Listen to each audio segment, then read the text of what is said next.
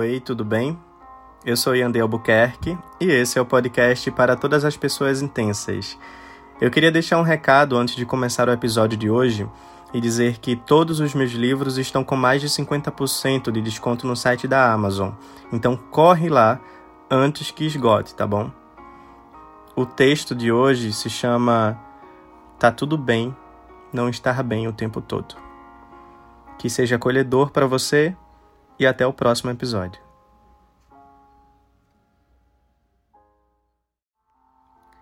Tá tudo bem não estar bem o tempo todo. Eu sei que não é fácil perder algo ou alguém que você queria tanto, ou superar um fim de uma relação ou um ciclo que você se dedicou. Eu sei que não é bom a gente sentir raiva, insegurança, medo, frustrações, mas faz parte. E quando digo que faz parte, é porque tudo isso te transforma. Você pode não perceber agora, mas lá na frente você vai entender. A dor pelo que ficou no meio do caminho talvez um dia sirva para que você amadureça algum aspecto na tua vida, ou simplesmente te inspire a observar o mundo de uma outra maneira. Eu sei que parece estranho dizer que vai passar, porque quando a gente está fudido, a única coisa que a gente quer é que passe logo.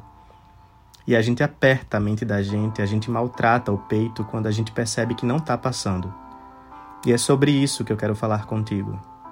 Sobre a necessidade de que as decepções passem depressa demais, de que a dor seja logo superada, de que a gente possa sorrir no próximo final de semana sem ter que fingir nada.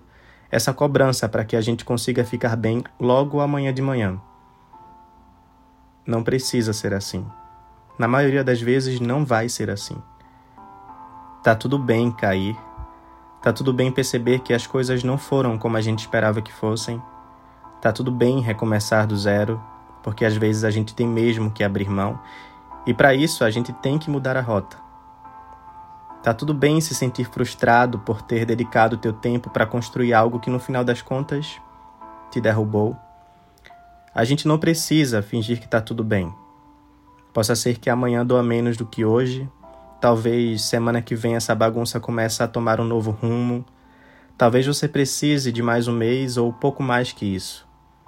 A verdade é que quanto mais você fingir que está tudo bem, menos você vai estar preparado para superar.